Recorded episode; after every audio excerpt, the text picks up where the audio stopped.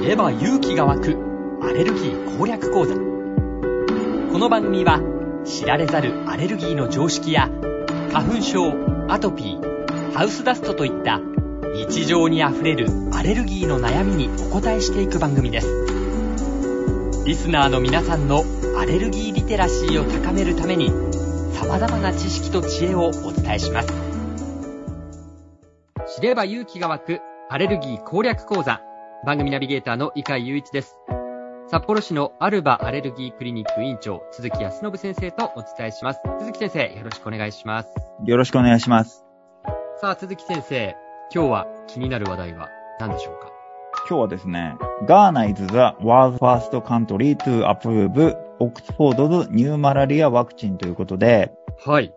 あの、ガーナで、うん、生後5ヶ月から3歳までの子供へのマラリアのワクチンの使用っていうのが承認されたんですよ。はい。これ結構すごくて、うん。あの、世界でマラリアで死んでる人たちって2億5千万人ぐらいいるんですよ。はい。で、当たり前なんですけど、この死亡してる人たちっていうのはアフリカの人たちが大多数なんですよね。ええ。で、今回この承認されたガーナだと、毎年2万人ぐらいの子供たちがマラリアで死んでるって言われてるんですよ。はい。で、そのうち25%が5歳未満と。 25%が5歳未満。 5歳未満なんですよ。だから大昔の日本みたいな、はい、こんな感じだったのかもしれないですけどね。はい。出産の時に死んでしまうみたいなね。はい。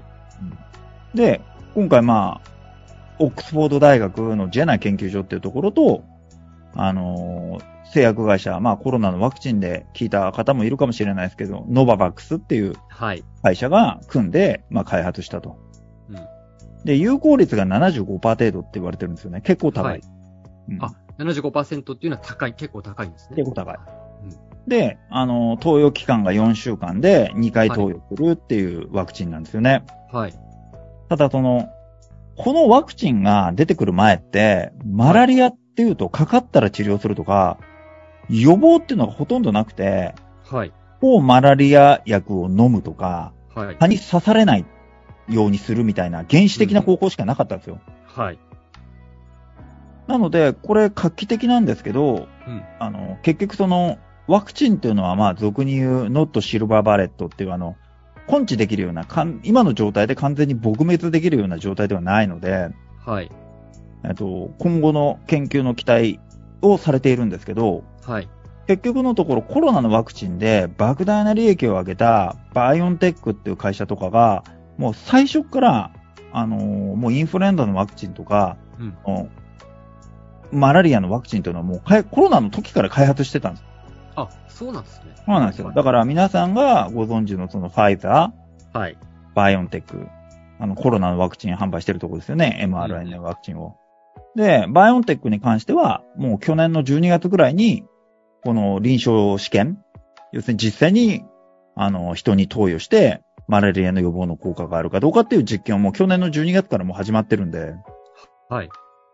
で、ここから先に、また、えっと、爆発的にワクチンが広がってって、マラリアは昔のものになったらいいなっていう思いを抱いております。なるほど、なるほど。まあ、それくらい期待されるものができたということなんですね。うん、まあ、これから先はね、僕らもアフリカとかに仕事に出ることがかなり増えるわけじゃないですか、どう考えたって。成長してるなんだから。はい。で、その時にやっぱりマラリアのワクチンあったら安心じゃないですか。まあ、そうですよね。渡航する上でもね、非常に大事ですよね。非常に大事なんですよ。うん、ね。で、結局、アフリカに旅行に行くっていうよりは、俺たち日本人がアフリカに働きに出るっていう形になると思うので、うん。非常に、そういう意味でも、そういう意味でも期待しております。はい、ありがとうございます。さあでは質問いただいていますのでご紹介しましょう。20代の薬剤師の方からの質問です。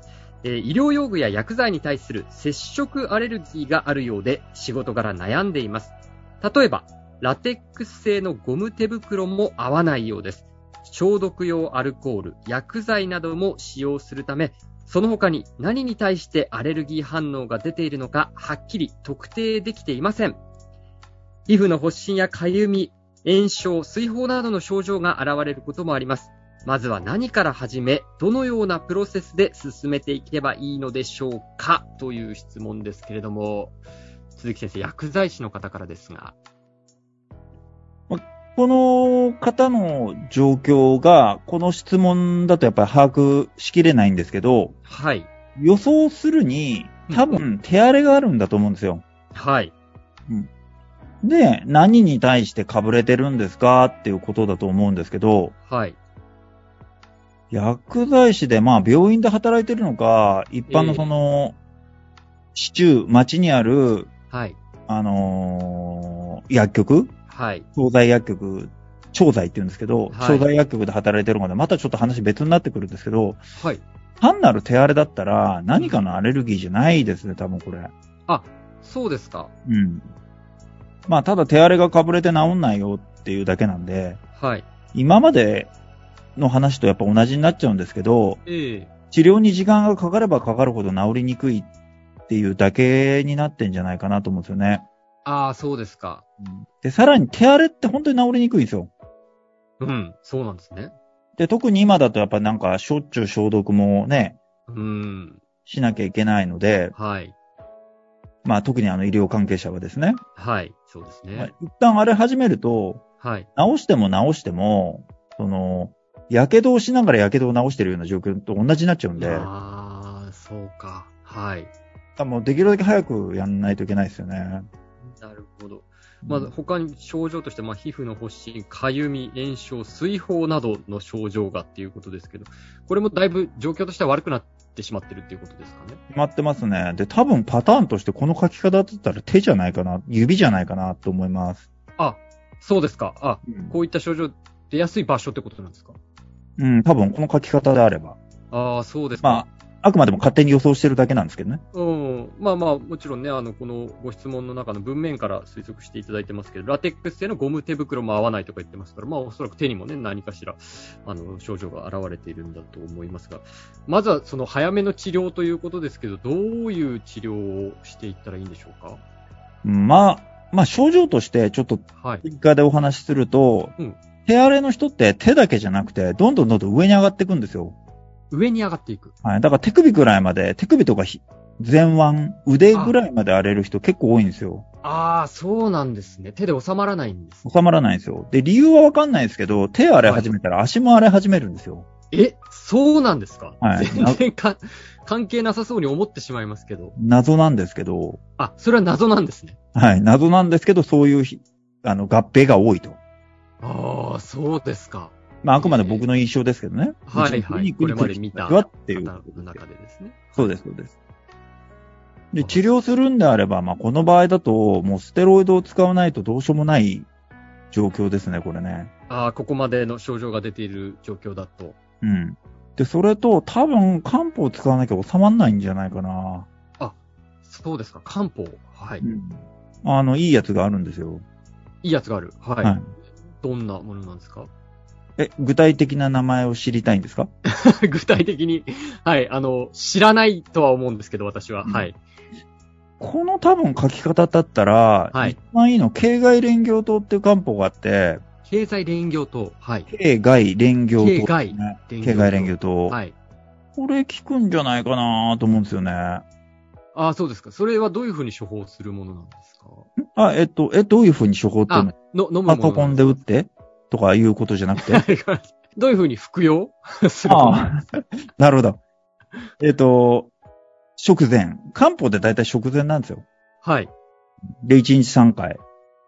粉状のものとか。同じようただ結構苦いんで、ああ、そうなんですね。あの、オブラートっていう、はいセ。ロファンみたいなのに包んで飲まないといけないです。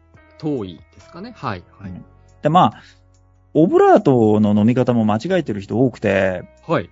オブラートに包んでそのまま飲むものじゃないんですよ。そうなんですか違います、違います。オブラートって、あの、セロファンみたいなのに包んだ後、はい。水を入れたコップの中に入れて、はくい。るくる回すと、はい。適度にそのセロハンが溶けて、はい。あの、止めてある口のところがくっつくわけですよ。はい。で、表面がちょっと溶けるんで、はい飲みやすくなるんですよ。滑りが良くなるから。はい。で、それをコップの中に入った水ごと飲むんです。え、 そうなんですかはい。みんな間違えてるんですけど、え、それ、多分全然知らない間違ってたっていう方の声大多数だと思うんですけど。まあこれ YouTube で漢方オブラートとかって入れ ると、YouTube じゃなくても Google でも出てくるし、まあそれこそチャット GPT で聞いてみてもいいかもしれないですよ ね。あ、そうですか。うん。いや、でもそれを検索しようっていう思考がまずないかもしれない。あ、そうですか。うん。はぁ。え、ちょっともう一回教えてもらっていいですかえ、何どの部分飲み方あ、飲み方えっ、と、うんオブラート境外連携糖のはい。オブラートの使い方。オブラート、はい。まず、あの、オブラートっていうのが、そもそも、シート状になってるわけじゃなくて、はい。最初から、あの、筒状になってるわけですよ。クレープの、あの、紙みたいな。はい、はい。で、その中に漢方を入れると、上の部分をパタって折るだけで済むようになってるんですよ。はい。最初から筒状になってるんですよ。うん、うん。で、パタッと上の口を折って、折って、はい。水を入れたコップの中にそれをゆっくり入れて、はい。くるくる、あのー揺らすと、はい。水の中で、はオい。ブラートの表面がちょっと溶けて、口が溶ける、あのーくっつくわけじゃないですか。はい。埋めてある部分が。はい。そしたらこぼれない。うんこれない。で、表面溶けてるから、あの、つるつる滑って飲みやすい。はい。だから、コップの中に水入れてるから、その水と一緒に飲む。飲みやすいそんな、そんな飲み味がしな方いだったんですね。うん。あ、いや、これは、 全然、多分知らなかった、間違ってたっていう方大多数、ほんあ、そうですか。ありがとうございます。すごい勉強になりますね。あ、そうですか。ああこれ、俺がオリジナルで開発したわけじゃないんで。これでも、だから、医学界的には常識ってことですね。常識、もう常識ですね。常識っていうか、え、みんな調べないのみたいな。あ、そうですか。まあでもまあ、当然ね、そういうふうにお医者さんに教えてもらってる方もいらっしゃるとは思いますけど。あんまりいないんじゃないですかね。だから、あいないんですかじゃあ、わからないですね、なお。結局みんなオリジナルでやっちゃうんで、なんとなくで。はい。はい。だから結局そのカップラーメンも3分っていうのは多分、3分がはい。一番美味しいよっていうのをメーカーがか、ね、いろんな実験をやって導き出された回が3分なんであって、うん。それをなんか自分の感覚で1分で食ったりとかしちゃいけないよっていうのと、まあ、レベルは同じかなって思ってます。ああ、そうなんですね。